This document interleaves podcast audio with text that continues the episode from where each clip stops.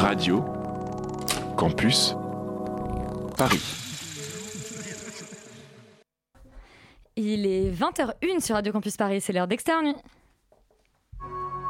Down to business. I got my wild cherry diet Pepsi, and uh, I got my blackjack gum here, and I got that feeling. Mm, yeah, that familiar feeling that something rank is going down out there. Oui, non, non, vous ne vous trompez pas, il s'agit bien d'une apostrophe. Hein. Voilà, je m'adresse à vous, chers spectateurs. Don't ever feed him after midnight. She's alive! Alive! ready to party. I'm sorry, Dave. I'm afraid I can't do that. I'm a man! Well, nobody's perfect.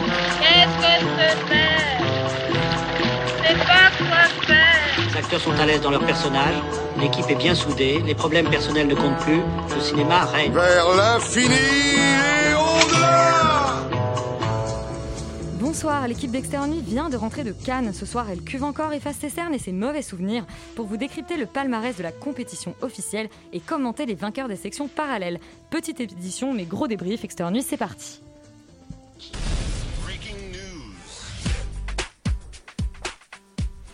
Ce soir, on commence tout de suite avec le box-office euh, de la semaine. Léa, c'est toi qui as ce box-office Oui, c'est moi qui l'ai. Alors, c'est des prévisions, c'est pas tout à fait euh, officiel, officiel. Puisqu'on est mardi et pas mercredi. Mais je pense que la première place est indétrônable puisque c'est Fast and Furious 9 qui comptabilise 1 400 000 entrées dès sa première semaine. Rappelons que le film avait quand même comptabilisé 500 000 entrées rien que sur sa première journée. Euh, une petite claque quand même pour la sélection canoise euh, qui est sortie aussi cette semaine et la semaine dernière. On précise que Fast and Furious a été diffusé à Cannes. euh, Sur le cinéma de la Voilà, plage. sur le cinéma de la plage, donc qui était ouvert à tous. Et effectivement, je pense que c'est le film qui a été le, le plus vu et qui est le plus commenté de Le toute plus- la sélection. Le plus plébiscité de la croisette. Exactement. En deuxième position, c'est Black Widow qui, cumule 450 000 entrées, mais qui ne parvient toujours pas à, la- à remonter la cheville de FF9, puisqu'il ne comptabilise que 1 359 000 entrées cette semaine. Et en troisième, troisième position, les Croods 2, une nouvelle ère, 310 000 entrées pour un cumul à 891 000. J'aimerais quand même euh, donner quelques chiffres rapidement des films de la, la sélection officielle du Festival de Cannes qui sont sortis cette semaine. Titan, en première semaine, comptabilise 75 000 entrées. Bergman Island, 35 000 entrées. Et pour ceux qui étaient déjà sortis la semaine dernière, Benedetta est à 110 000 entrées pour un cumul à 221 000 et Annette 70 000 entrées cette semaine pour un cumul à 194 000 Il faut quand même voilà, rappeler à nos auditeurs qu'aller regarder Bergman Island, c'est pas une bonne idée. Donc voilà, arrêtez tout de suite, réécoutez ce qu'on en a dit euh, la semaine dernière et arrêtez de vous infliger des souffrances. Euh, mais juste avant de parler du festival de Cannes, Léa, toi, tu vas nous parler d'un autre festival dont Radio Campus est partenaire. Oui, Radio Campus Paris n'est malheureusement pas encore partenaire officiel du Festival de Cannes. Et pourtant, on y est tous les ans. En revanche, nous sommes partenaires d'un super festival euh, de cinéma, le festival Silhouette, euh, dont l'édition 2021 se tiendra à la de l'été, du 27 août au 4 septembre. Et nous sommes heureux de tous vous convier à la soirée d'ouverture euh, qui aura lieu au cinéma La Clé ce samedi, samedi 24 juillet. Euh, on vous projettera lors de cette soirée voilà, une, une sélection des coups de cœur euh, de l'édition 2020. Euh, donc, euh, il y aura plusieurs courts-métrages Philippe Pignana de Raphaël Manuel Mendoza, Woodchild and Hidden Forest Mother de Stéphane Irwin. Euh, c'est au cinéma La Clé, 34 rue de Banton, dans le 5e arrondissement de Paris. Ça ouvre ouverture des portes à 19h30 pour une projection qui commencera à 20h et l'entrée est à prix libre. Courez-y. Et bien, courez-y, courez-y. Et puis à Cannes, il y a une, une sélection un peu particulière avant qu'on débriefe évidemment de la sélection officielle dont les prix ont tous été annoncés. Cette sélection, c'est l'acide et nous, on aime particulièrement l'acide. Euh, chez Externe Nuit, est-ce que Rita, tu peux nous expliquer un petit peu ce que c'est que l'acide? Eh bien oui, parce qu'on n'est peut-être pas partenaire du Festival de Cannes dans son entièreté, mais quand même beaucoup de l'acide, parce que c'est une sélection qu'on aime beaucoup, qui est Cœur, cœur. voilà, qui est pas vraiment comme les autres. Euh, pour, pour expliquer déjà, cette année, il y a 9 mi- films, pardon, 9 films qui étaient présentés. Je compris Et 9000, je me dis, attends, ça a grandi quand même l'acide. Et sur les 9, seulement un seul avait un distributeur en début de festival, alors que généralement, sur toutes leurs années, à la fin du festival, tous en avaient trouvé un. Et euh, du coup, c'est une Et sélection. donc, ça veut dire une sortie en salle. C'est ça, donc euh, qui trouvent euh, le- leur public d'une manière ou d'une autre grâce à l'acide. Et en fait, c'est l'association du cinéma indépendant pour sa distribution qui fait tout pour euh, promouvoir le cinéma indépendant. Donc, il se focus souvent sur des premiers films, mais pas que. Et le, donc, pour essayer de promouvoir un cinéma français indépendant produit par des cinéastes, parce que du coup, tous les, les gens qui y travaillent sont eux-mêmes des cinéastes. Ça a été créé en 91 avec le manifeste Résister, et c'était vraiment pour euh, cette idée de promouvoir et démocratiser le cinéma, pas que dans les grandes villes, mais aussi dans les villes où l'accès culturel est beaucoup plus compliqué. D'où le fait qu'on aime beaucoup cette programmation parce que voilà, c'est super comme, euh, idée de départ. Et euh, chaque année, ils font énormément de rencontres aussi notamment avec les jeunes, mais pas que. Ils ont environ 450 rencontres chaque année entre cinéastes et public. Tout est fait vraiment pour euh, voilà, promouvoir le cinéma particulièrement indépendant et mettre la culture à la place centrale du débat démocratique, euh, comme a pu me le dire Idir Sergin, euh, qu'on a rencontré pendant Cannes. Donc voilà, dans leur projet, on retrouve le programme Jeune Ambassadeur, qui part de l'idée que, que, en fait, pour prescrire des films, aujourd'hui, on passe plus seulement par la critique, mais d'une manière plus horizontale, on passe par les gens qu'on connaît et le bouche à oreille. Et c'est pour donner aux 15-25 ans les moyens de prescrire des films qui leur plaisent via des événements, avec des avant-premières, des rencontres avec le public. Ce que je trouve être super cool cette année dans leur programmation à Cannes. On retrouve Aya de Simon Koulibaly-Guillard, Icomete de Pascal Tagnati, Down with the King de Diego Ongaro, Little Palestine, Journal d'un siège de Abdallah Al-Khatib, je crois, Ghost Song de Nicolas Peduzzi, Municipale de Thomas Polo, Soy Livré de Laure Portier, Vedette de Claudine Boriès et Patrice Chagnard, et enfin Vénus sur la rive de Lin Wang. Donc euh, c'est une programmation super intéressante euh, à découvrir euh, bientôt au cinéma, je l'espère. Et puisqu'ils ont voilà, sûrement euh, trouvé des diffuseurs, on aura l'occasion d'en parler quand ils euh, sortiront en salle. Le premier film euh, dont on parle ce soir, c'est sans surprise la Palme d'Or de ce dernier festival de Cannes. Et c'est euh, une palme française, Cocorico, celle qu'on a attribuée à Titane de Julia Ducournau, bande-annonce. Mesdames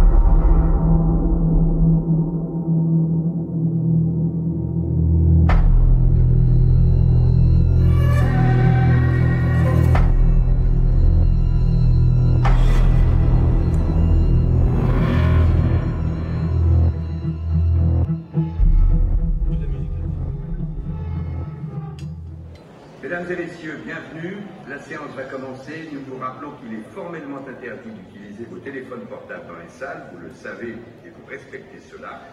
Mais merci aussi impérativement de garder votre masque durant toute la projection. Merci vraiment et bonne projection à toutes et tous. Merci Pierre Lescure. Qu'est-ce qu'on a entendu ta voix pendant toute cette édition Et voilà, nous avons toujours notre masque, nous, pour débriefer du palmarès canois. Donc c'était juste avant la bande-annonce de Titane. Euh, Titane, qu'est-ce que ça raconte, euh, Romane Pour toi, c'est une palme d'or, euh, une vraie palme d'or? Une vraie palme d'or. Alors je vais d'abord expliquer euh, effectivement de quoi Laurent, ça parle. ne te suscite pas tout de suite. tu auras le droit de réponse. Alors, il s'agit donc d'une euh, d'une serial killeuse en fait qui s'appelle euh, Alexia, euh, qui se retrouve en gros contrainte de d'emprunter l'identité de quelqu'un d'autre pour fuir la police et pour euh, ne pas être attrapée. Et voilà, en, en ayant, en adoptant cette nouvelle identité, il se trouve que ça va l'amener à rencontrer un Vincent Lindon complètement métamorphosé en, en pompier vieillissant, Sous stéroïdes. sous stéroïdes, dépressif depuis la disparition de son fils Adrien. Euh, je peux pas en dire plus en fait, Ah, parce que sinon euh, j'aurais peur de gâcher moi le plaisir du spectateur. Euh, Je mais pense qu'on on va, suit- probablement être amené à en dire plus sur on- notamment son... on va peut-être spoiler un peu. Bon, disons que pour commencer, en tout cas, la, la base euh, papier de, de Titan, c'est ça. C'est euh, on suit les pas de cette serial killeuse qui veut échapper à la police. Moi, c'est le dernier film, le film que j'ai que j'ai vu à Cannes en fait, et euh, il se trouve que quand Finir en beauté. euh, pour finir en beauté, puisque quand je suis sortie de la salle, euh, j'ai annoncé euh, à tout le monde, à tous les tous les gens de Cannes que je croisais, qu'il s'agissait de ma palme d'or à moi, et c'est très rare que ma palme de cœur soit aussi la palme d'or. donc je suis on ne peut plus ravie. En fait, c'est un film imparfait, euh, comme l'a dit euh, Julia Ducournau dans, son discours, mais euh, qui est profondément viscéral. Et c'est vraiment le mot que j'utiliserai moi pour définir le film, et qui me permet de, je trouve, pardonner en fait toutes les imperfections du film. Et je, m'explique sur ce mot viscéral, en fait, que ce soit par la, la mise en scène ou par le récit, je trouve que Julia Ducournau pense l'écran tout le long du film comme une peau qu'elle nous invite à, enfiler en fait le temps d'une heure 48 et il se trouve que cette peau c'est la peau du personnage féminin qui est donc euh, Alexia. Euh, et ce qui est ça qui est absolument génial et jouissif dans, ce film c'est l'expérience que, que nous, propose euh, Titan en tant que spectateur. Je trouve ça tellement fort en fait d'avoir un personnage féminin auquel on ne peut pas adhérer euh, éthiquement ou moralement ou alors c'est que vous avez un problème et qu'il faut consulter. Mais avec qui grâce à la mise en scène grâce aux lumières à l'image à la focale etc on vit pleinement tout ce qui lui arrive et euh, à travers son regard, à travers son contrôle, puisque c'est vraiment elle qui contrôle la mise en scène, notamment on a un premier plan séquence où on voit ça, c'est-à-dire que c'est elle qui vraiment euh, dirige la caméra et qui contrôle la mise en scène. On voit tout euh, dans sa peau, à travers son regard, etc. qu'on adhère ou non en fait avec ce qu'elle fait, avec ses propos, avec ses convictions. On est en permanence avec elle. Et en ça, Titan est un, grand film du, du, du female gaze, si on peut dire, parce que Euh, et d'ailleurs, je pense que c'est le, film, euh, je trouve ça jouissif en tant que spectateur, en fait, qu'on nous propose, encore une fois, euh, de traverser cette expérience féminine qui va passer par la grossesse, qui va passer par des, tueries, etc.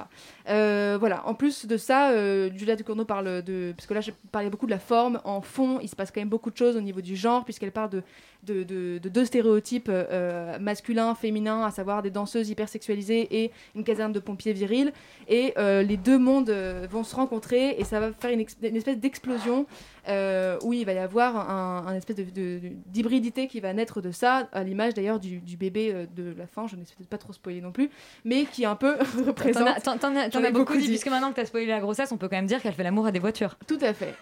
voilà. Euh, mais en tout cas, voilà, ce, ce- ce film est complètement hybride à l'image, encore une fois, de, ce bébé à la fin qui est un peu une, euh, marque d'espoir euh, d'un monde plus hybride, justement, plus androgyne, plus euh, libéré, comme l'est le film euh, dans sa forme et dans son fond.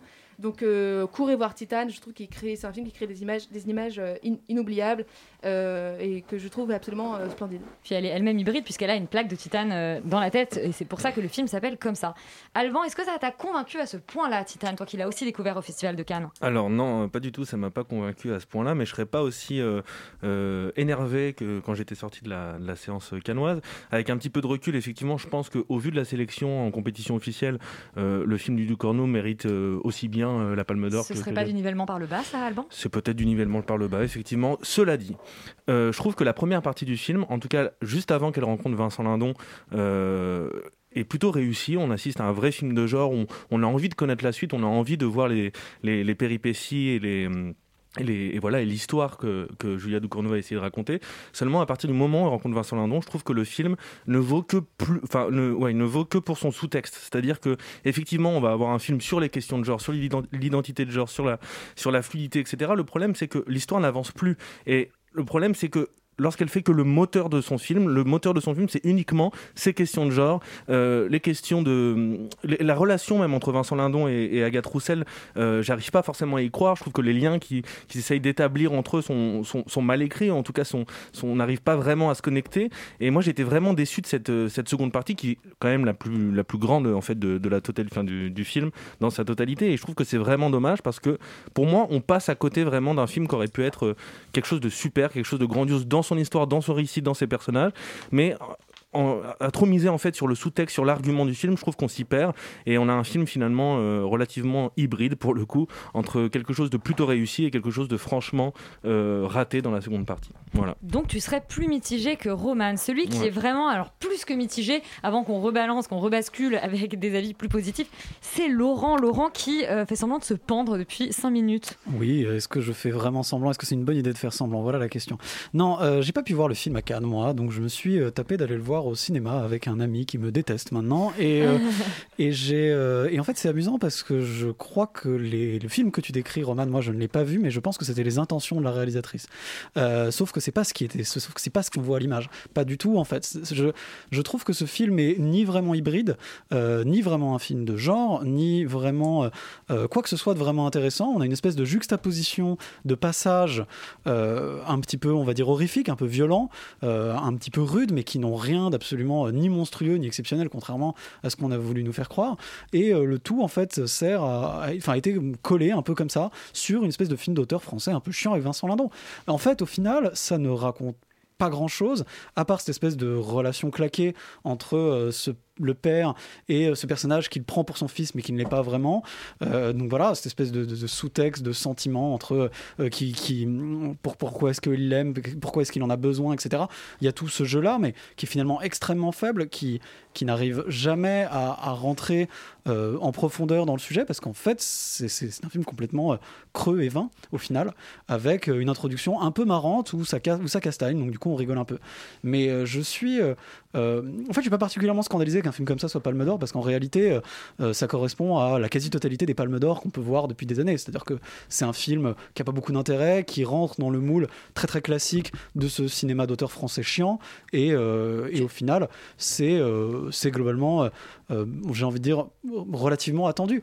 Tu avais été Mais, convaincu par Parasite il y a deux ans, la dernière fois. J'étais, convaincu. J'ai, adoré Parasite. Ça arrive qu'il y ait des bons films. Hein. Je dis pas que c'est toujours une catastrophe, mais là, en l'occurrence, on arrive dans un truc qui finalement ni radical, ni vraiment intéressant, euh, ni vraiment nouveau, euh, et qui, euh, et qui pas un film de genre, un mauvais film d'auteur, quoi. Comme j'en j'en ai vu plein à Cannes, c'est peut-être pas le plus mauvais. J'ai vu quoi, plus mauvais. Déjà, en quoi ce serait un problème Mais- que ce soit pas complètement un film de genre? Moi, je trouve précisément ça qui est intéressant, c'est que c'est un mélange à la fois d'horreur, à la fois de comédie, à la fois de drame, à la fois ça fait un, un truc qui est au contraire complètement nouveau. C'est ce que tu dis. Moi, ces images-là, je ne les ai jamais vues au cinéma. Bah, c'est parce que t'as pas pu voir beaucoup de films, manifestement. Mais euh, en vrai, euh, en vrai, non. Ce que, ce que, ce que je dis, c'est que c'est présenté comme tel. C'est-à-dire qu'on se gargarise du fait de oh là là, regardez, euh, grande nouveauté, un film de genre qui a une palme d'or. Non, c'est pas le cas. C'est quand même un film qui est moins de 16 en salle. Oui, c'est un film qui a moins de 16 en salle parce que pendant 20 minutes au début ça castagne un peu et c'est un peu crado. Mais sinon, c'est pas c'est pas parce que tu juxtaposes un début un peu violent sur un film d'auteur que ça devient un film de genre. C'est pas je- comme je ça dis que ça se passe. c'est- pas un film tout public, c'est quand même un film, faut, faut, faut, faut le dire aux gens. C'est un film qui peut. Super. Non, mais qui, qui a donc une forme de radicalité puisqu'il n'est pas, euh, il ne peut Bah, pas être regardé je- par en fait, tout en public, fait, c'est pas parce en que c'est pas parce que c'est violent que c'est radical. Je, en suis, d'a- je suis complètement d'accord avec ce que que c'est c'est- Mais- c'est c'est un argument qui est, qui est, qui est un peu léger. Que en réalité, euh, enfin bon, bref, on va pas rentrer dans tout, le- surtout qu'on n'a pas le temps. Il y a d'autres gens qui vont parler, mais voilà, moi, moi, je suis un peu scandalisé parce que j'ai été vraiment déçu, euh, même de ce, de par, par rapport à la promesse de monstruosité, etc. De, de- qu'on m'avait dit sur le film. Je m'attendais à un truc quelque, quelque chose d'un peu plus fort que ça, et c'est, ça arrive même pas à atteindre ce niveau-là. Tu n'as pas fait de malaise, tu n'as pas vomi. L'expérience était donc c'était pas un bon manège. Euh, la grande roue de Cannes, tu préfères Ah, des beaux souvenirs. Léa, alors toi, cette, euh, cette palme d'or Bah écoute, moi je vais pas jeter euh, le bébé avec euh, l'huile du moteur comme Laurent. En revanche, je vais quand même plus me rapprocher euh, de, de la vie d'Alban. C'est-à-dire que euh, je, je pense, sans faire un nivellement par le bas, que les palmes d'or sont souvent les films qui marquent le plus, qui impressionnent le plus. Là, c'est vrai que par rapport à ce qu'il y avait en face, je comprends totalement que le jury était embarqué par Titan et que ça soit le film qui leur soit le plus resté en tête en disant qu'est-ce qui est le plus impressionnant, qu'est-ce qui est le plus ovniesque, qu'est-ce qu'on on retiendra le plus euh, en termes d'innovation de, de films impactants. Euh, moi, c'est un film qui, a nécessité pas mal de maturation après sa- sa- son premier visionnage. Je suis sortie, j'avais limite des fous rires nerveux en me disant mais qu'est-ce que je viens de voir Euh, Avec du recul, C'est pas suis- limite, hein, tu avais des fourrés nerveux. Ouais, j'avais des fous rires J'étais à nerveux côté de toi dans la salle. je- Euh, Il y a quelques scènes quand même où je me suis caché les yeux. Pour moi, c'est un film, la réalisation est absolument géniale et je rejoins Roman là-dessus.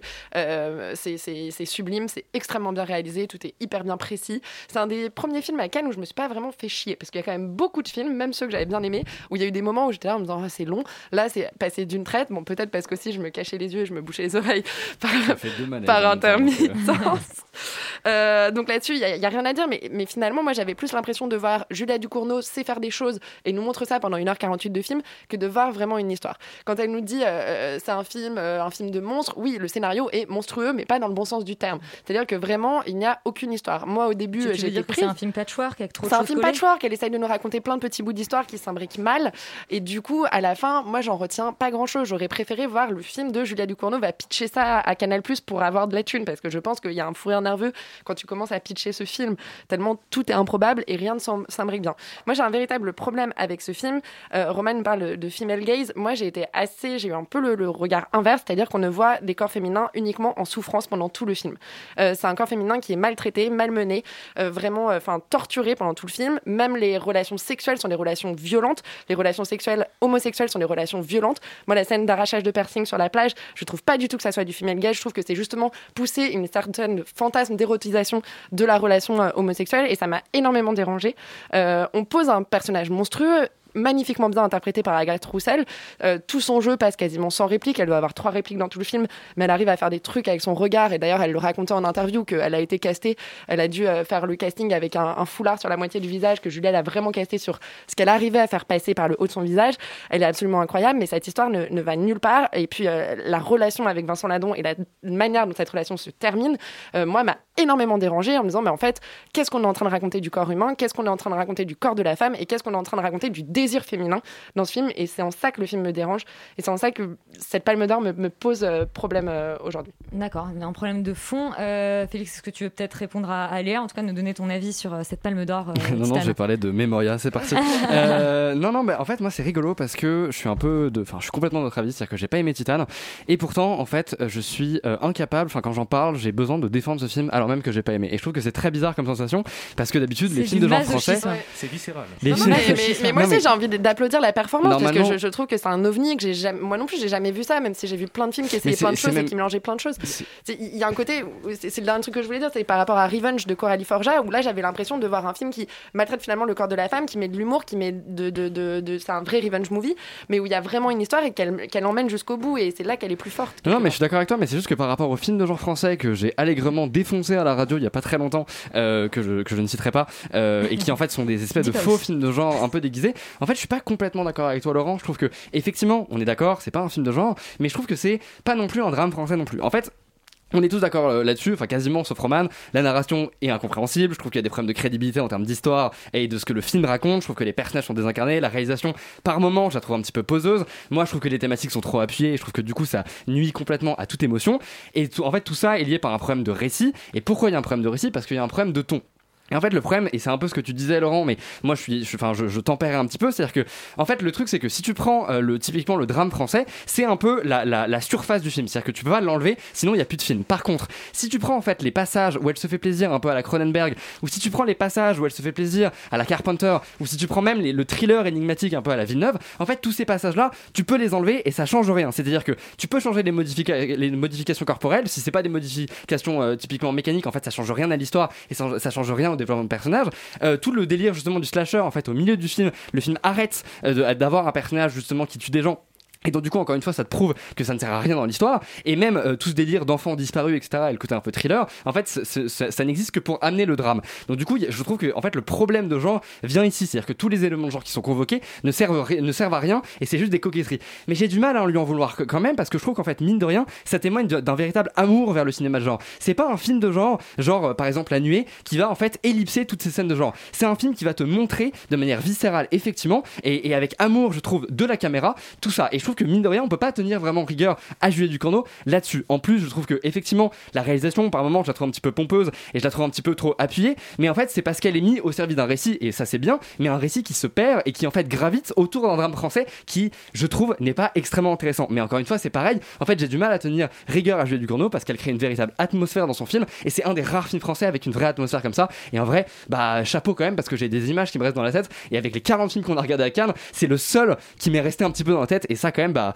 voilà. Donc oui il y a un problème de récit il y a un problème de récit qui qui est dû en fait au problème de ton du film, mais pas que. Il y a aussi un gros problème, c'est que comme tu disais Alban, le film est complètement parasité par toutes ces thématiques. Et en fait, c'est pareil. D'habitude, je déteste cette démarche-là, mais moi, je trouve que les thématiques sont un petit peu, enfin, sont très intéressantes. Et toi, tu parlais de Mel Gaze, je suis pas du tout d'accord. Moi, je trouve qu'en fait, justement, et je rejoins Roman là-dessus, c'est un film qui est extrêmement female gaze dans la dans la manière en fait qu'elle, dont elle nous met dans la peau justement d'une femme qui en fait déteste son corps. Et je trouve que c'est ça en fait le motif justement horrifique et comment elle utilise son genre, c'est qu'elle va venir te faire ressentir justement une femme qui déteste son corps. Et du coup, évidemment, ça va se ressentir par le procédé chimique. Mais je trouve que ça, c'est extrêmement intéressant parce que c'est quand même quelque chose. Et elle déteste son corps, mais en fait, elle déteste son corps parce que tous les regards qui sont posés là-dessus, c'est des regards qui sont justement masculins. Et du coup, en fait, c'est des regards masculins qui fait que du coup, toi, ton, ton propre corps, tu vas le rejeter. En tout cas, tu vas pas en avoir envie et tu vas du coup essayer de le cacher, tu vas le scarifier, etc., etc. Et je trouve qu'en fait, elle a une approche dans le genre sur toutes ces questions de féminisme qui sont quand même des questions assez universelles parce que je pense que le mal-être féminin, c'est quand même quelque chose de très universel dans la société. Je trouve ça intéressant et je sais pas s'il faut qu'on rentre dans, dans euh, une espèce de- de un côté où il faut faire des représentations ex- extrêmement positives en fait de tout, tout ce genre de choses. Il y a un mal-être qui existe et d'utiliser le genre pour le montrer, mais en fait je trouve que c'est quand même mine de rien assez intéressant. Ça veut pas dire que le film est bien, hein, on est d'accord, mais je trouve que en prenant du recul, en fait, je, je, je- enfin j'en tire quand même des choses et je trouve que c'est pas juste un énième film de genre français raté. Et après, c'est vendu comme un film de genre, mais ça c'est pas le problème du film, c'est le problème des marketeurs. Donc en fait, en vrai, c'est un film hybride et il faut l'accepter comme ça. Mais moi aussi j'étais frustré en sortant de la salle. Je suis d'accord. tu, voulais, tu voulais ajouter quelque chose, Allemand Du tout. Ah non, tu t'es juste rapproché du micro euh, pour, euh, voilà, pour te rapprocher de nous. Et ben, on... Mais, mais notons quand même que c'est mieux que Jumbo de Chloé Vitox qui avait abordé un peu la même thématique de- Ah bah, d'amour 100 entre fois, la femme et la 100 machine. 100 et... fois, 100 fois. Non mais on vous, on vous recommande quand même en tout cas d'aller euh, vivre cette expérience en salle, découvrir Titan et vous faire un avis, ne serait-ce que parce que le fait qu'il y ait du débat sur ce plateau prouve que c'est un film sur lequel on a envie de se positionner. Ne... Tout va bien Laurent. Tout va bien. ne crie pas non, tout va bien. On va continuer de euh, d'analyser ce petit palmarès canois avec le film qui a reçu le Grand Prix. C'est un habitué euh, du Festival de Cannes. C'est l'Iranien Ashgar Farhadi avec son nouveau film Un héros. اینجا چیکار میکنی؟ خبر رو میکردی مدن پایین خب من موندم 2500 سال پیش اینا تو این همه راه میبدن تا ای بالا سر خاک مرداش اونا لابد مثل سیگاری نبودن سلام علیکم. سلام شما روشن چطوری؟ چه بیخبر؟ یه دفعه شو Alors, changement total d'ambiance pour le film qui a eu un grand prix. Euh, Yuri, euh, Ashgar Farhadi, c'est un habitué de la sélection. Oui, et pas toujours euh, à juste titre. C'est-à-dire qu'il avait fait un chef-d'œuvre il y a 10 ans qui s'appelait Une séparation, et depuis, il a fait des films, bon, pas très très bons. Euh, le dernier étant Everybody Knows avec Penelope. Cruz et Javier Bardem, qui était, bon, globalement plutôt mauvais. J'étais du coup assez sceptique par rapport à une énième sélection d'Asghar Farhadi. D'ailleurs, je ne suis pas allé voir le film au moment où il était projeté à Cannes, et on m'en a dit beaucoup de bien, et donc je l'ai rattrapé quelques jours plus tard, et j'ai bien Fait parce que. Euh, oui, non, mais voilà, on est on est dans un dans, un- dans une boucle temporelle à Cannes qui est extrêmement euh, tendue. Passe. Euh, tout passe tout passe très vite et il faut absolument voir les films dans la journée, sinon après on est mort. Et globalement, j'ai été très très agréablement surpris par ce film et c'était un c'était un de mes films préférés. D'ailleurs, je pense que c'est probablement le meilleur film que j'ai vu cette année à Cannes et et je n'en ai pas honte. C'est un c'est totalement un drame et c'est ce qui c'est un, un thriller dramatique familial vraiment comme comme Faradi sait les faire. Le pitch de départ est assez simple. Un homme sort de prison, il a des problèmes d'argent, il doit de l'argent à quelqu'un. Il trouve une, euh, il, il trouve euh, un sac avec des avec des pièces d'or. Euh, il veut rembourser son créancier qui n'accepte pas cet argent et du coup il fait savoir à tout le monde qu'il a rendu cet, ar- ce- cet or à, à- à sa propriétaire. Et donc à partir de ce moment-là, il devient une sorte de, de héros, d'où le titre du le film. titre, ouais. Et évidemment, il va être scruté de toutes parts en disant mais est-ce qu'il a vraiment bien fait? Est-ce qu'il a vraiment trouvé cet argent? Est-ce que tout ça n'est pas une machination, etc., etc., Et il etc. le fait de manière à ce que, euh, à, à ce qu'en fait, on lui, euh, on, Bah, voilà, il, il- il veut, il essaye. qui soit montée pour lui. Exactement. Et en fait, tout ce qu'il va faire va plus ou moins être à double tranchant et se retourner contre lui euh, à un moment ou un autre.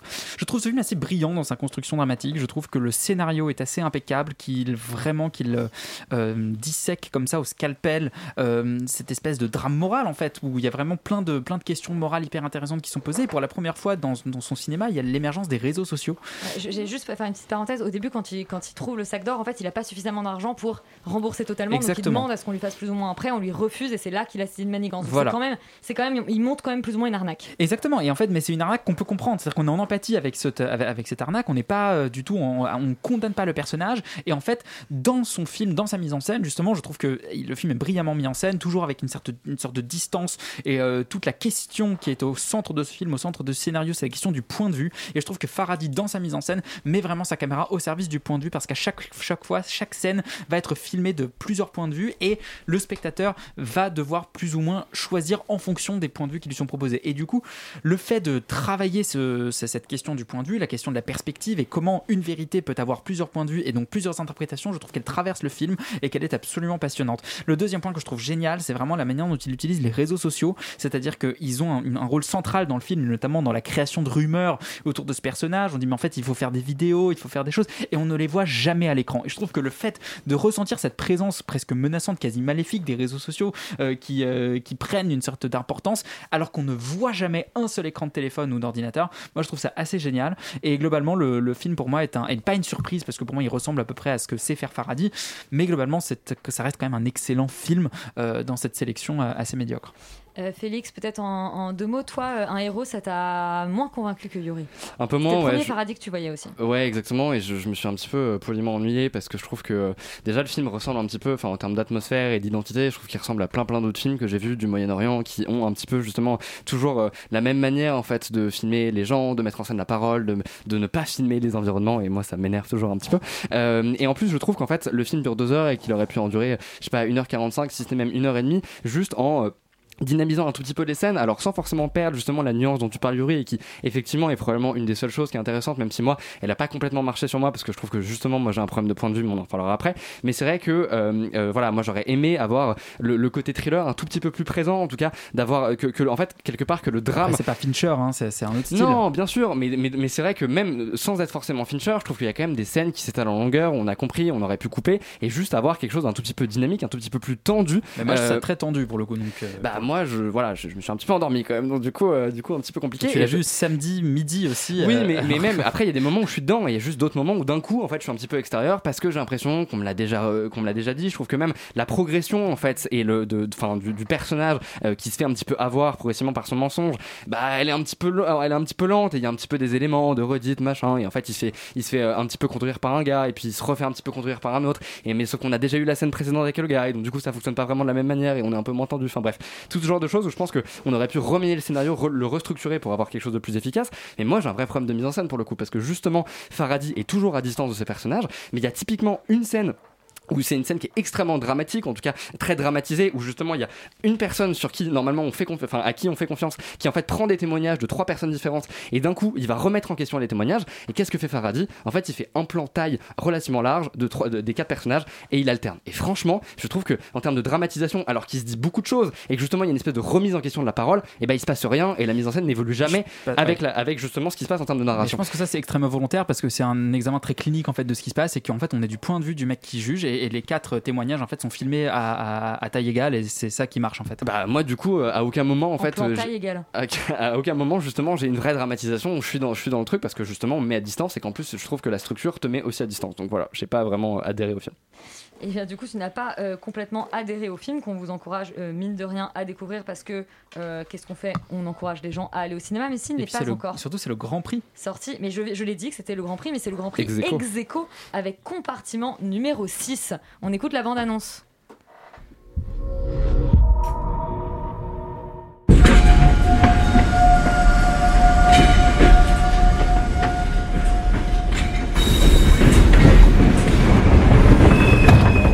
Первый раз, что ли, в поезде? Нет. Ну как будет э, по-фински? On n'a que des bandes annonces Эти, extrêmement sonores ce soir. Compartiment numéro 6, du coup, le Grand Prix ex aequo de ce palmarès canois. Euh, Roman, qu'est-ce que ça raconte Et ben on entend un peu dans la bande-annonce effectivement euh, un train et tout se passe euh, là-dedans puisqu'il s'agit de c'est l'histoire d'un voyage en fait d'une euh, jeune finlandaise qui est chercheuse en archéologie et qui va être destinée à faire tout le voyage en train depuis Moscou avec un, mineur russe. Et en fait ça se passe compartiment numéro 6 d'où le titre. Et il y a une, co- une cohabitation du coup peu commune qui, qui, a lieu et qui un peu en fait devient une, une jolie rencontre. Euh, c'est euh, une histoire et un film euh, en fait d'une grande simplicité, mais qui pour autant je trouve arrive à, éviter un certain classicisme et, un truc un peu banal, que ce soit grâce à des idées de mise en scène ou je pense beaucoup aussi grâce au huis clos du train qui fonctionne très très bien et qui est très efficace pour raconter cette histoire de cohabitation, d'amitié, un peu compliquée et plus si affinité d'ailleurs. Et en fait, le tout est assez juste et assez maîtrisé dans le film, ce qui, ce qui lui permet d'être à la fin assez touchant et, euh, et parfois très drôle. Notamment, il y a un, personnage d'un guitariste euh, ténébreux qui, euh, qui arrive dans le, dans le, train et en fait, euh, c'est très très drôle. C'est-à-dire que cette arrivée du personnage complètement sorti d'une rom-com est très important parce que c'est ce que nous dit le film, c'est qu'on on va raconter une romance qui n'utilise pas ces codes-là, justement complètement euh, irréalistes et, euh, aussi euh, débiles. D'ailleurs, ça fait rire toute la salle quand on voit ce mec arriver parce qu'il détonne complètement avec le reste du film. Et c'est ça qui est assez beau en fait dans compartiment numéro 6, c'est que toute la romance est puisée dans une, dans une forme de réalisme en fait. et c'est ça qui est assez touchant et improbable à la fois. Euh, en revanche, je suis pas certaine que le film euh, méritait un grand prix parce que, encore une fois, ça reste quelque chose d'assez simple, qui est certes agréable à regarder, euh, mais qui est pas particulièrement mémorable. D'autant que là, je suis en train de faire une, une- une chronique euh, où je fais abstraction d'un élément qui m'a particulièrement gêné. donc, je vais quand même le citer ici, puisque euh, au cas où, moi, je, je pense qu'il faut parler de- du film de sa globalité. Mais au début, euh, il s'agit quand même d'une fille qui va tomber amoureuse euh, de son agresseur, puisque euh, le, le mec, euh, en gros, la touche euh, euh, sexuellement au début du film. Ah. Et euh, on n'en reparle pas trop. Euh, C'est un le- film ça- canois, ça quoi. n'empêche pas le film d'être. Ça qui est très bizarre, c'est que ça n'empêche pas le, le film d'être euh, voilà d'avoir plein d'atouts, mais il y a ce, truc- cet- ce, ce- ce truc-là, cet élément qui me pose question parce que je ne comprends pas pourquoi on a ajouté ça au scénario. C'est complètement gratos. Et alors à ce moment-là, si on, veut dire quelque chose de, de, cette, euh, de, cet attouchement et de cette, agression, pourquoi est-ce qu'elle tomberait amoureuse de son agresseur? Ça me pose question. Je, effectivement, bienvenue à Cannes. Euh, voilà. Eh ben écoute, euh, en tout cas, un film qui repose sur, on va dire, une idée qu'on a beaucoup vue au Festival de Cannes. Euh, je précise qu'on va pas pouvoir parler effectivement de tous les films, qu'on parlera pas par exemple du prix de la mise en scène qui a été remis à Léo Scarax pour Annette, parce qu'on a déjà euh, parlé de ce film il y a deux semaines. On vous encourage à écouter ce qu'on en a dit. On avait quand même plutôt aimé.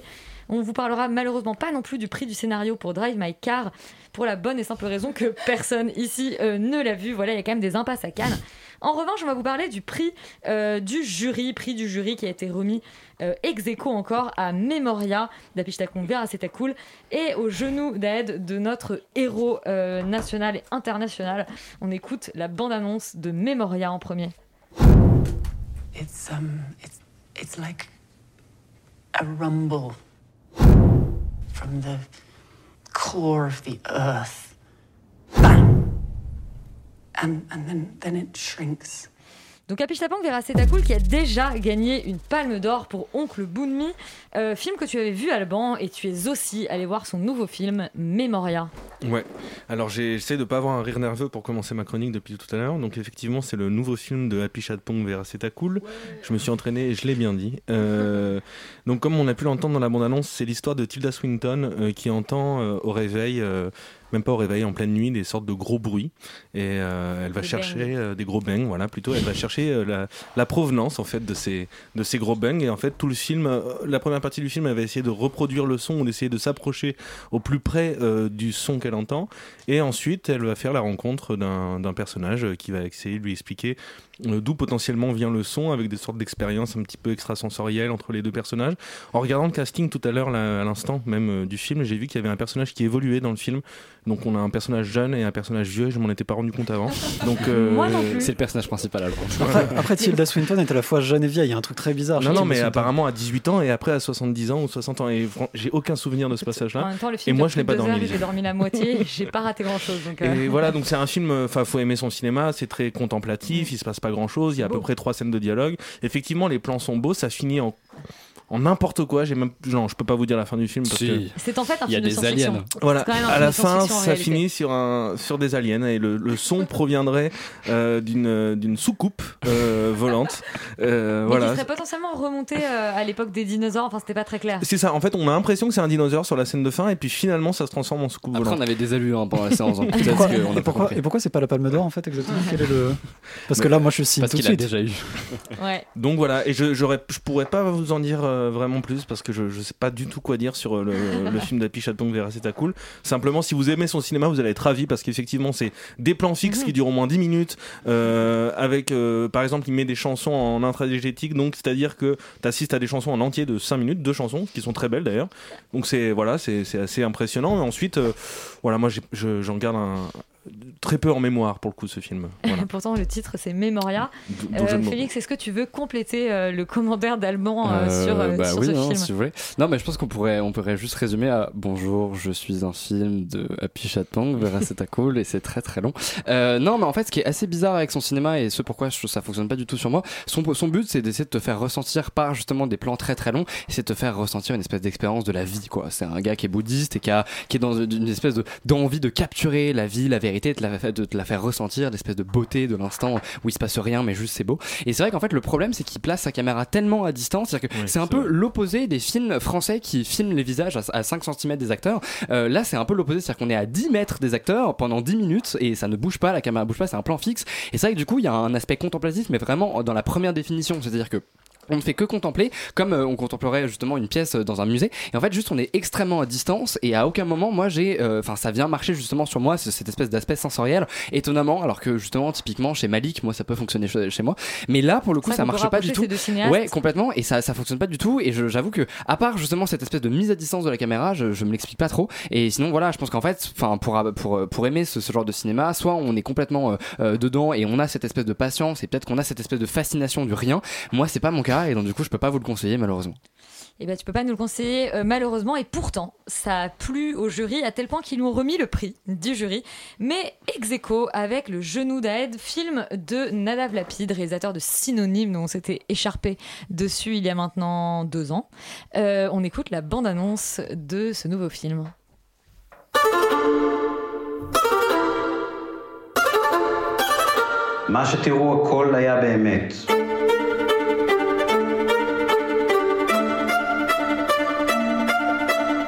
כל המאורעות קרו, רק שימו לב לסגנון.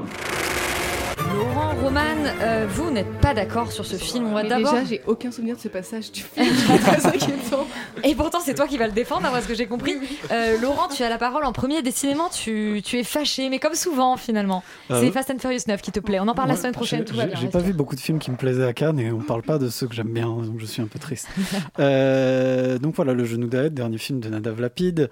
Euh, ça parle de l'histoire d'un réalisateur de film qui est invité dans une espèce de projection un peu alternos au milieu du désert dans un bled perdu. Ça, c'est Bergman Island, non Ou, euh Non, non, mais tu, enfin, tu sais, on fait maintenant c'est le cinéma en 2021, c'est que les réalisateurs qui font des films sur des réalisateurs C'est qui rien d'autre à dire.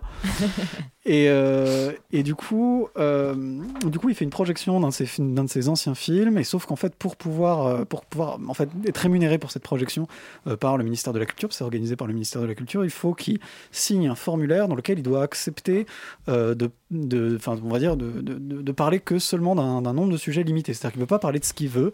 Euh, et donc, il faut qu'il parle d'un certain nombre de sujets qui sont plus ou moins larges, plus ou moins euh, euh, discutables. Mais il est très énervé par le principe d'être limité dans, dans sa parole, ce qu'on peut comprendre. Et puis. Après, euh, il se passe un peu des trucs et il finit par parler et on voit une partie de son film. Enfin, bon, bref, tout ça est un peu bizarre. En fait, euh, quand je suis sorti du film, je j'ai pas vraiment pu m'empêcher de penser à, euh, cet aphorisme de Talleyrand qui disait que tout ce qui est excessif est insignifiant. Et en fait, c'est exactement ça à peu près tous les niveaux. C'est-à-dire que globalement, on a une espèce de volonté de euh, d'appuyer euh, très lourdement sur, euh, sur, sur faire un, film expérimental. Voilà. C'est-à-dire qu'en fait, le film se veut très concrètement, enfin très manifestement expérimental, avec des moments où la caméra branche dans tous les sens et tout ça ne veut rien dire et, ça et part dans tous les, enfin, il a littéralement aucun sens. Et ça ne fonctionne pas parce que, euh, encore une fois, c'est très excessif et ça euh, n'a aucune base en fait de, de- de- réflexion quelconque. Faire du cinéma expérimental, c'est très compliqué. Euh, et, et là, tous les espèces de plans et tous les espèces de passages pseudo-expérimentaux sont, à mon avis, une grave erreur parce qu'ils ne sous-tendent rien, ils ne disent rien d'un film qui, en fait, en plus, est très excessif dans son discours. C'est-à-dire que, euh, concrètement, c'est, ça n'est qu'une euh, qu'une façon pour le réalisateur de d'hurler à la gueule du spectateur son point de vue sur comment fonctionne, enfin ce que c'est que l'État d'Israël et les problèmes qu'il y a en Israël.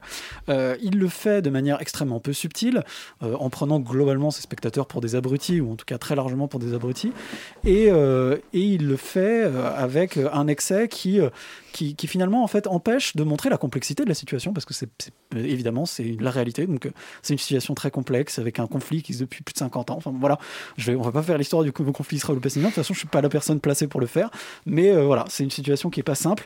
Et, euh, et en fait, ce film ne s'embarrasse pas de complexité ni d'intelligence, et, euh, et, et le fait avec un niveau de nombrilisme et d'égocentrisme qui dépasse un peu l'entendement. Donc c'est euh, extrêmement irritant et très désagréable de regarder un film à la fois raté et à la fois qui prend ses spectateurs pour des gens un peu débiles. Donc je vois pas pourquoi est-ce que les gens devraient s'infliger ce film. J'avais pas vu son précédent. Apparemment, c'est un peu dans la même veine. Donc après, si vous aimez bien parce que vous êtes masochiste, n'hésitez pas. Mais en tout cas, euh, si vous avez euh, un peu de bon sens, euh, faut vraiment pas aller voir ni le genou d'Aed, ni probablement d'autres parties de son corps. Roman, es-tu euh, masochiste ou aimes-tu, euh, je ne sais pas, euh, Bah, peut-être peut-être peut-être un le peu, genou d'Aed euh, non, je suis d'accord avec Laurent, c'est extrêmement colérique, c'est excessif, c'est pas, euh, c'est certainement pas un film qui est plaisant ni même agréable à regarder, euh, mais je suis pas sûre qu'il ait pour but de plaire en fait, euh, et c'est un film qui a, euh, je trouve, le mérite de remuer. La preuve étant que tu es très en colère et que quand tu es sorti de la salle, tu insultais à peu près tout le monde sur ton passage. Euh, J'ai pas besoin de sortir d'une salle de cinéma pour, pour, faire ça. c'est vrai. Mais là, particulièrement, euh, tu, tu le faisais. En tout cas, euh, quand euh, je suis sortie en disant oh, c'était intéressant et euh, je me suis fait agresser. Excuse-moi. Euh, Je m'ex- je m'excuse, hein, désolé, vraiment. Je... mais effectivement, en fait, c'est un film où je pense ça passe ou ça casse. euh, et je crois que dans mon, de, voilà, de, dans mon cas, ça passe et ça se digère très, très, très lentement parce que euh, je l'ai détesté le film à beaucoup d'égards. Euh, effectivement, il y a un côté très trop excessif, trop un peu n'importe nawak et euh, trop euh, narcissique. Mais je le trouve, euh, au contraire, contrairement à toi, en fait, Laurent, hyper intéressant dans ce qu'il propose en termes d'objets cinématographiques. Moi, j'ai adoré en fait être- remué par des images et des sons au-delà de la portée politique que je trouve effectivement un peu lourdingue du film. On s'en fout en fait quand on regarde ce truc-là. Je pense qu'on peut, on peut dire plein de choses du film, détester son personnage principal qui est absolument à vomir et qui est sûrement à l'image de Nadav Lapid. C'est là où je trouve peut-être un peu moins prétentieux parce que il y a, je trouve un petit peu d'autodérision ou peut-être pas. Je ne connais pas ces bonhommes pour pouvoir dire ça, mais dans, dans tout cas, je me suis pas, euh, je me suis dit qu'il ressemble, il se mettait quand même en scène euh, puisqu'il s'agit d'un cinéaste qui vient faire une projection et qui est très énervé, ce qui ressemble quand même à Nadav Lapid un petit peu. Euh, donc on peut détester son personnage et être complètement fasciné par ce qu'on est en train de regarder parce qu'il a à la fois un, un pamphlet, à la fois du théâtre, à la fois du cinéma expérimental, un peu de documentaire, un peu de fiction. Et moi, j'ai aimé au, au contraire en fait être prise en compte en tant que spectatrice. J'ai pas du tout eu l'impression d'être prise pour une conne. J'ai eu l'impression d'être euh, un peu euh, Impliquée euh, impliquée exactement. J'avais l'impression que Nadav Lapid me disait en permanence euh, de, de me demander de réfléchir et me demander de regarder et pas en, en étant méprisant euh, pour autant. Euh, voilà, je trouve que le, en fait le film est aussi mal aimable que son personnage principal, euh, mais aussi tout aussi intéressant, haut en couleur, euh, politique et, bizarre. Donc en ça, je trouve que le film est, peut en fait, en tout cas, faire naître des choses un peu, nouvelles, notamment dans la forme. Par exemple, il fait un espèce de chant contre chant complètement revisité qui moi personnellement m'a plu. Et si tu dis qu'on, toi tu dis Laurent qu'on, que ça, ne- ça ne dit rien, que c'est gratuit, peut-être que juste tu n'as pas eu d'interprétation et que tu étais voilà, hermétique à ce genre de, de- de mise en scène. Moi, il se trouve que j'ai eu des choses euh, à penser après euh, avoir vu euh, ce genre de plan. Donc peut-être que voilà, vous aussi. Après, c'est pas encore une fois un film agréable à voir. Non, bon, enfin bref, je, je suis pas d'accord, on va pas rentrer. C'est juste que quand tu me dis c'est pas un film qui est fait pour être agréable à voir, c'est comme si tu me disais c'est pas un film qui est fait pour être bien. Donc voilà, il y a un truc un peu bizarre. Et non, en vrai, là, là, par contre où je suis vraiment pas d'accord avec toi, c'est que son personnage principal est détestable, mais il le sauve. Et ça, je trouve ça très discutable. C'est-à-dire que, et, et pour le coup, il y a un côté euh, clairement de, de- où il se prend pour son personnage principal et il le sauve à la fin en disant qu'en fait, peut-être que, euh, certes, enfin, tu vois, c'est pas le pire des salauds, alors qu'en vrai, il se, bref, il se Parce que c'est un connard génie, quand on est un génie, on a le droit Voilà. d'être une enflure. Voilà, il y a, y est. il y a un, y a un peu ça derrière que je trouve un peu détestable. Donc, Bon, bah ça- écoutez, euh, allez vous faire un avis devant le genou d'Aed. Est-ce que vous serez Team Laurent ou Team Roman? Je vous disais qu'on n'a pas pu tout voir ou alors qu'il y a des films qu'on a au contraire déjà couverts. Pour terminer sur la sélection officielle, le prix d'interprétation féminine a été remis, alors j'ai peur d'écorcer son nom, à Renate Rense. euh, qui est la comédienne de- du film de Joachim Trier, euh, Julie en 12 chapitres, euh, dont on a parlé la semaine dernière. Non, il y a deux semaines. Il y a deux semaines. Non? La semaine dernière. Bon, je ne sais pas, vous écoutez les deux, les deux émissions. Euh, et euh, le prix d'interprétation masculine a été remis à Caleb Landry Jones pour Nitram, euh, réalisé par Justin Kurzel, film qu'on a malheureusement pas pu voir, mais on imagine qu'il était super dedans. Était-il meilleur qu'Adam Driver dans Annette? J'en doute, mais le jury en a décidé ainsi. On quitte maintenant la sélection officielle pour s'intéresser aux sections parallèles, et notamment à la quinzaine des réalisateurs, avec pour commencer Akiara de Jonas Carpignano. Bande-annonce. Il n'y en a pas. Ah oui, il n'y en a pas. Voilà. Il n'y a pas de bande-annonce pour les films de la quinzaine. Eh bien alors, pas de bande-annonce. Alban, tu es le seul à l'avoir vu. Il me semble que c'est ton film favori, toute sélection euh. C'est vrai, euh, c'est le film qui m'a le plus plu euh, pendant la semaine où j'étais à Cannes. Donc c'est Acciara de Jonas Carpignano. C'est son troisième film en fait sur une sorte de trilogie calabraise. Donc il y avait le premier en 2015 qui s'appelait Méditerranée et le second en 2017 qui s'appelait Acambra. Et c'est un film qui raconte l'histoire d'une jeune fille qui s'appelle Chiara et qui vit dans une toute petite ville sur, sur cette côte calabraise et qui va se rendre compte au détour d'une fête d'anniversaire que son père est peut-être mêlé de près ou de loin à une association de criminels, la mafia. Et donc, du coup, euh, le lendemain matin de cette fête d'anniversaire, euh, ça ne manque pas, le père disparaît. Et tout le film, on va suivre cette, cette jeune fille, Chala, essayer de retrouver son père et en même temps essayer de chercher la vérité, à savoir quel est son rôle dans cette mafia, pourquoi il fait ça, pourquoi il a caché à sa famille, etc. Et je trouve que le film est merveilleusement bien porté par cette actrice qui qui d'ailleurs n'est pas une actrice professionnelle. Tous les acteurs et les actrices de, de, Carpignano sont en général des acteurs non professionnels qui, qui, qui, qui castent en fait sur place directement. C'était pareil pour ces deux précédents films et je trouve que euh, elle, est électrique vraiment, elle porte tout le film et c'est grâce à elle que tout se déploie, toute l'histoire va se déployer. On rigole beaucoup, c'est un thriller qui est vraiment prenant, c'est-à-dire qu'on va rentrer vraiment au plus près des personnages. Ça frôle parfois le documentaire aussi parce qu'on est vraiment, enfin cette région euh, en Calabre est vraiment confrontée à des problèmes de mafia et notamment à des, choses qui sont euh, très euh, euh, vitales en fait pour ces familles-là. On va essayer de, on va vendre de la drogue en fait pour pouvoir nourrir sa famille et on est, on est vraiment, euh, le film porte ça et porte ce message-là et en même temps euh, à une sorte de, brûlante vérité. Et je trouve que c'est vraiment un des, un des plus beaux films que j'ai pu voir à Cannes euh, cette semaine. Donc j'encourage tout le monde lorsqu'il sortira, je ne sais pas quand est-ce qu'il sort du tout, à, aller voir ce film et à l'encenser euh, parce qu'il le mérite vraiment. Je crois qu'il a reçu le prix euh, du film, euh, je sais plus ce que c'était, le film européen de la quinzaine, je sais plus. Oui, tout à fait. En fait, c'est- le prix de la quinzaine. Le prix de la quinzaine, voilà, c'est ça. Euh, autre film qui a reçu, alors pas le, le plus grand prix de la quinzaine, on va peut-être pas rentrer dans parce qu'il y a différents types, il y a le prix euh, Espresso, je pense que Léa maîtrise probablement ça mieux que moi. Autre film qui a été primé à la quinzaine, c'est Les Magnétiques du français Vincent Maël Cardona. Félix, tu as eu l'occasion de le voir. Oui, complètement. Je l'ai vu avec, euh, avec Laurent euh, un matin, je crois, ou euh, je sais plus. Un doux mais bref, matin, je Un doux matin de juillet. Lundi matin Ah de juillet, mais là. c'était euh, c'était assez tôt en fait dans Cannes pour que je ne m'endorme pas devant. Euh, et en fait, ça raconte l'histoire de deux frères, Stéphane et Philippe. Euh, Stéphane est plus âgé et en fait ils ont tous les deux une espèce de radio pirate euh, mais en fait il y a des petits problèmes qui vont venir se greffer. Philippe va être rappelé pour faire son service militaire, un an et demi. Euh, et, euh, et en fait, Stéphane, lui, est juste en espèce de pas d'alcoolique, mais bon, on va dire qu'il va pas très, bien dans sa vie. Euh, et en fait, ça va être le- le- l'espèce de, début de romance entre Philippe et plus ou moins la, le, crush de son frère. Enfin voilà, c'est pas très clair, mais en tout cas, une, espèce de de femmes comme ça qui gravitent autour des deux frères. Et, euh, et surtout en fait lui qui va essayer de, de un petit peu de, de douiller l'armée et de, de, de, de rentrer dans le camp euh, des radios euh, justement euh, britanniques je crois euh, pour pas aller sur le front. Enfin voilà. Bref c'est un peu compliqué. En plus j'ai des souvenirs un petit peu flous mais de ce que je m'en souviens c'est ça. Moi j'ai pas j'ai enfin j'ai pas détesté j'ai pas adoré non plus. Je trouve que c'est un film qui est correct. C'est à dire que c'est l'image est jolie ce qui est assez rare pour un film français. La réalisation est correcte suit les personnages te fait ressentir des émotions et il y a pas trop de caméra à épaule ce qui est rare pour un film français. Euh, après à côté de ça je trouve que par contre le film rate complètement son sujet dans le sens où euh, moi nous ce qu'on veut voir c'est euh, les délires des radios pirates. C'est Philippe qui est un espèce d'autiste qui ne parle pas au micro parce que justement c'est un autiste mais par contre qui est un espèce d'as des platines et, et du, du radio cassette des machins et en fait qui fait des, bêtes de trucs dans son studio. Et c'est génial et il y a des séquences qui sont vraiment formidables en termes d'expérimentation sonore qui sont très intéressantes. Et en fait le problème c'est que ça c'est genre 1% du film alors que c'est la promesse et que c'est quand même ce qui fait kiffer les spectateurs. Et à côté de ça comme d'habitude on va te raconter une espèce d'histoire d'amour qui ne sert à rien qui est un peu bébête, une histoire de euh, fraternité conflictuelle comme on en a vu 500 000 en mode non non non t'as été le préféré bidule. Stop arrêtez avec ça ça ne marche pas comme ça les fraternités. Moi j'ai un frère on se déteste on s'adore mais on se dit pas ça. Euh, donc il y a un moment donné il faut vraiment arrêter. Euh, et en fait ce qui est très frustrant parce que je trouve que le film part bien et a des moments qui sont plutôt intéressants mais en fait s'écroule quand il faut vraiment foncièrement raconter le cœur du film en tout cas ce qui est intéressant pour le spectateur Laurent, est-ce que tu rejoins Félix sur les magnétiques? Glo- Globalement, je suis assez d'accord. Euh, c'est un film qui est assez sympathique. Je serais peut-être un poil moins dur que toi, on va dire euh, pour une fois ce soir. Euh, je trouve que je trouve qu'en fait, il y a des choses assez jolies et assez intéressantes dans ce film. C'est-à-dire que il y a un côté un petit movie, il y a cette espèce de de comment dire de thématique un peu sous-jacente, de la nécessité de partir, de partir pour grandir, etc. Parce que ce que tu n'as pas dit, c'est que ça se passe dans une espèce de ville de province un peu endormie. Il y a il y a des choses qui sont pas mal. Je suis d'accord que l'exécution est assez faible. Je suis d'accord que finalement on s'attarde trop sur euh, les, les problèmes humains un peu lourdingues et qu'en fait euh, euh, les choses qui sont un peu esquissées, notamment autour des problématiques de la radio, des radios pirates. Alors on n'a pas dit que le film se passe en 1981 et donc Oui, du coup à l'époque où justement Mitterrand vient d'être élu et va libéraliser justement toutes ces radios pirates parce que c'était dans son programme.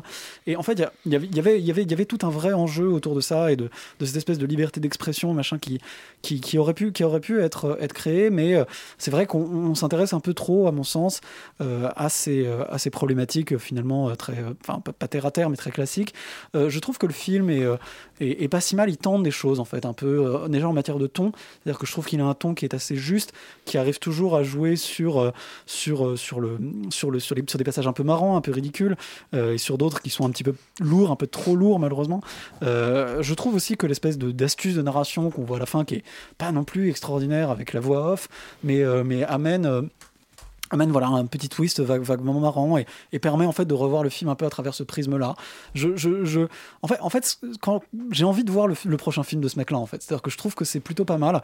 Euh, je pense qu'il a euh, des, des idées intéressantes et qu'il a un univers qui est potentiellement intéressant.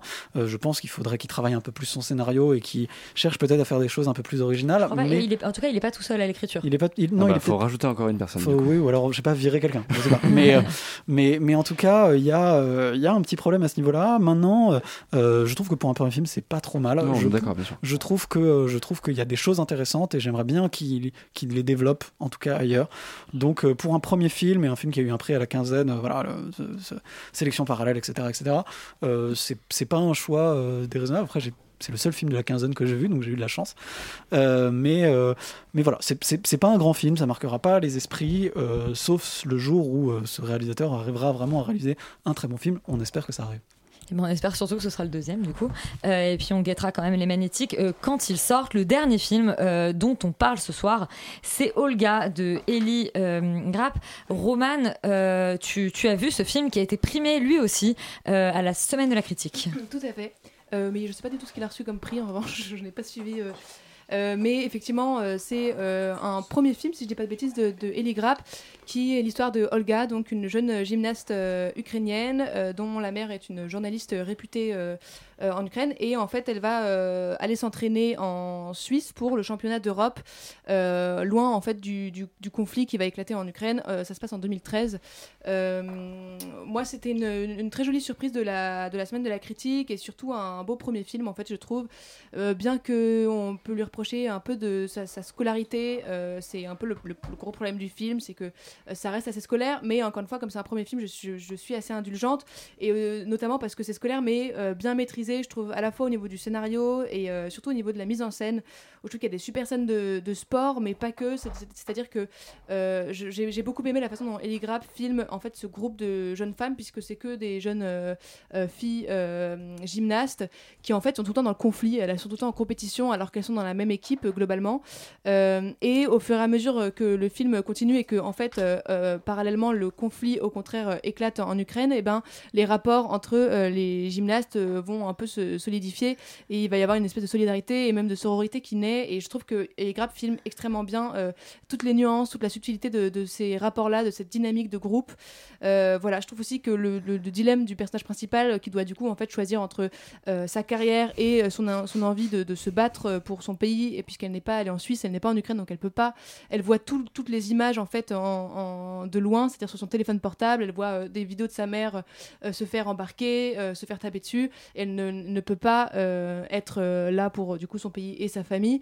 Euh, et donc il y a tout- toujours ce dilemme-là entre sa carrière et euh, la, politique globalement, euh, qui est encore une fois super bien filmé, notamment euh, par l'utilisation de superpositions d'images euh, qui sont en fait assez simples, mais euh, que j'ai trouvé extrêmement belles parce que euh, on voit à quel point euh, c'est un dilemme et que ça se superpose euh, jusqu'à euh, former une image un peu nouvelle qui le, le dilemme du personnage. Je trouve qu'on est un peu trop souvent à distance du personnage principal, euh, dont on sait pas trop bien euh, ce qu'elle pense souvent. C'est un personnage qui est extrêmement froid, donc euh, on a du mal à s'identifier à elle. Mais encore une fois, euh, je, je trouve que son exercice, puisqu'il s'agit un peu d'un exercice, Olga, très bien réalisé, très bien maîtrisé et assez émouvant dans ce que ça raconte quand même.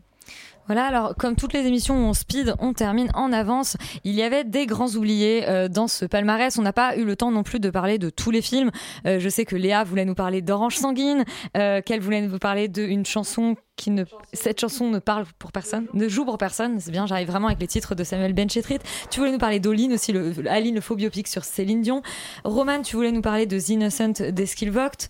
Euh, Alban, tu voulais nous parler euh, d'Entre les vagues d'Anaïs Volpe.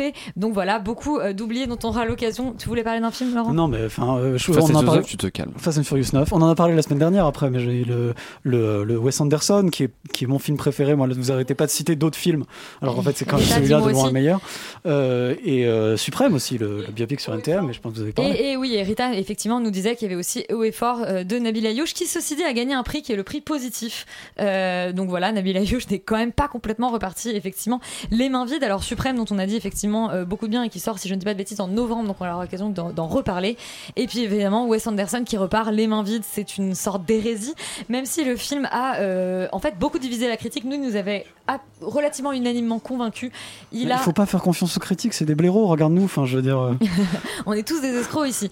Donc voilà, euh, Spike Lee euh, a tranché. On n'est pas forcément complètement d'accord. En même temps, on pourrait dire, peut-être ce qu'on pourra retenir de ce festival de Cannes, c'est que c'était une édition qui était très décevante par rapport aux précédentes euh, qu'on avait eu l'occasion de voir, qui a vraiment donné l'impression d'être un peu sur, euh, je sais pas, la fin d'un monde ou quelque chose comme ça, avec vraiment beaucoup de réalisateurs vieillissants qui reviennent à Cannes resservir la même soupe et on en a marre. Donc on espère que c'est la fin.